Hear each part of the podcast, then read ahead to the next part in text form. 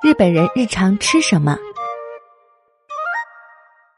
说起日本料理，很多人大概马上想到的就是生鱼片、寿司、天妇罗和牛吧。但是普通的日本人，他们日常到底吃些什么呢？今天我们就来听听一位日本年轻人是怎么说的。以前我曾带过一位中国朋友在东京玩，当我问他想吃些什么的时候，他说想吃些平时本地人爱吃的东西。有道理，我自己外出旅游的时候，也尽量想去那种原汁原味的本地人爱去的小饭馆或路边小摊吃东西。这样的地方不仅很热闹，还能体会一把做当地人的滋味。而且更最重要，那就是肯定又好吃又便宜。但是反过来，突然被外国人问起自己平时爱去哪里吃好吃的东西，却让我一时语塞了。我们日本人平常都在吃些什么东西呢？我的这位中国朋友的要求是这样的：想吃日本人平时吃的家常便饭，鱼之类的。对哦，日本四周都是海，鱼自然是鲜美好吃的。说到美食，脑子里一下就能蹦出很多答案。除了生鱼片，还有煮鱼、烤鱼、鱼肉天妇罗等，都很美味。可是我得带他去哪里吃才好呢？我一时感到茫然了。只是因为我平时虽然常在外面吃，但吃的相当随便。除了饭团或盒饭，就是牛肉饭、乌冬面、荞麦面之类的日式快餐。那种传统的三菜一汤便饭，也就是一个荤菜、主菜，两种小菜，一碗酱汤加米饭的所谓套餐，有荤又有素，营养均衡，既健康又美味。所以我当然也是喜欢的。只不过对于食欲旺盛的年轻人来说，这样的套餐菜量有些差强人意，而且价格都在一千日元左右。作为每天的便餐，也不是特别便宜，所以我平时更多的还是去既便宜又能吃得饱的地方。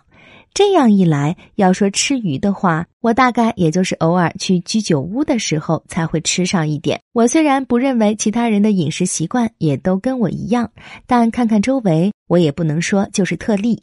日本料理是出了名的健康饮食，但是要说日本人平时都吃它，似乎也不是。所以朋友问我的时候，我一下子还真想不出该去哪里吃呢。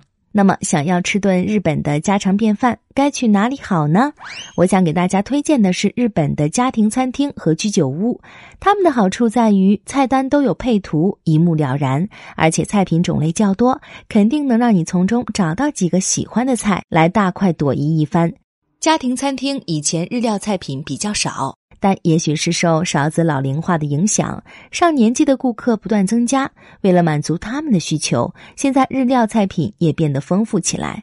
除此之外，不同季节里还提供应季美食，比如炸生蚝、黄油嫩煎生蚝、金枪鱼盖饭、清烤金枪鱼盖饭等。而且那些餐馆真的是日本平民百姓经常去吃的地方，价格合理，味道也不会差。若是拖家带口出来旅游，这些地方菜品齐全，可以满足不同年龄层的需求，这也是我推荐去试一试的理由之一。而居酒屋的优点就是菜量少，品种多，即便是一个人去吃，也可以多点几个菜来尝尝，记一下五脏庙。如果是一群人去的话，那可供选择的菜就更多了。此外，居酒屋的各式小菜也非常丰富，凉拌的、炖煮的、咸菜等等。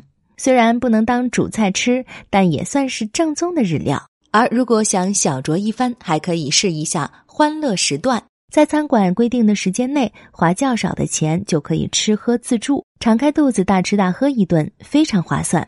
实际上，我在带朋友游东京的时候，家庭餐厅和居酒屋都帮了我很大的忙。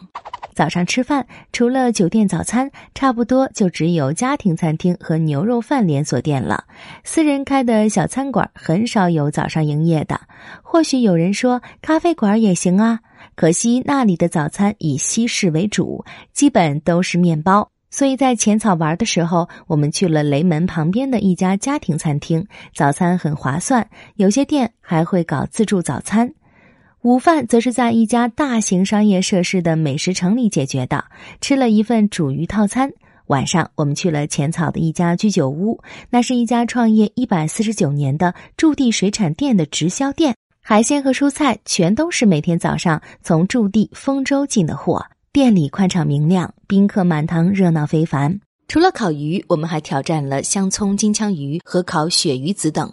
身为日本人的我，也是在打听了一番之后，才找到了这家深藏不露的美味居酒屋的。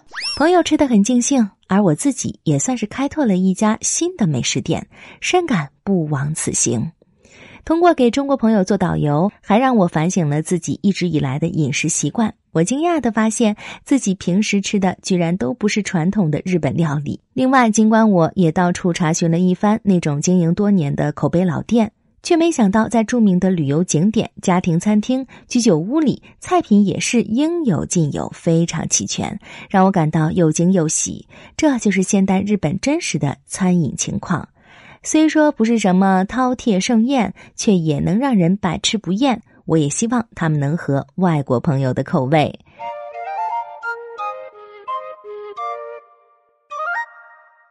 更多信息，请看日本网三 w 点 nippon 点 com。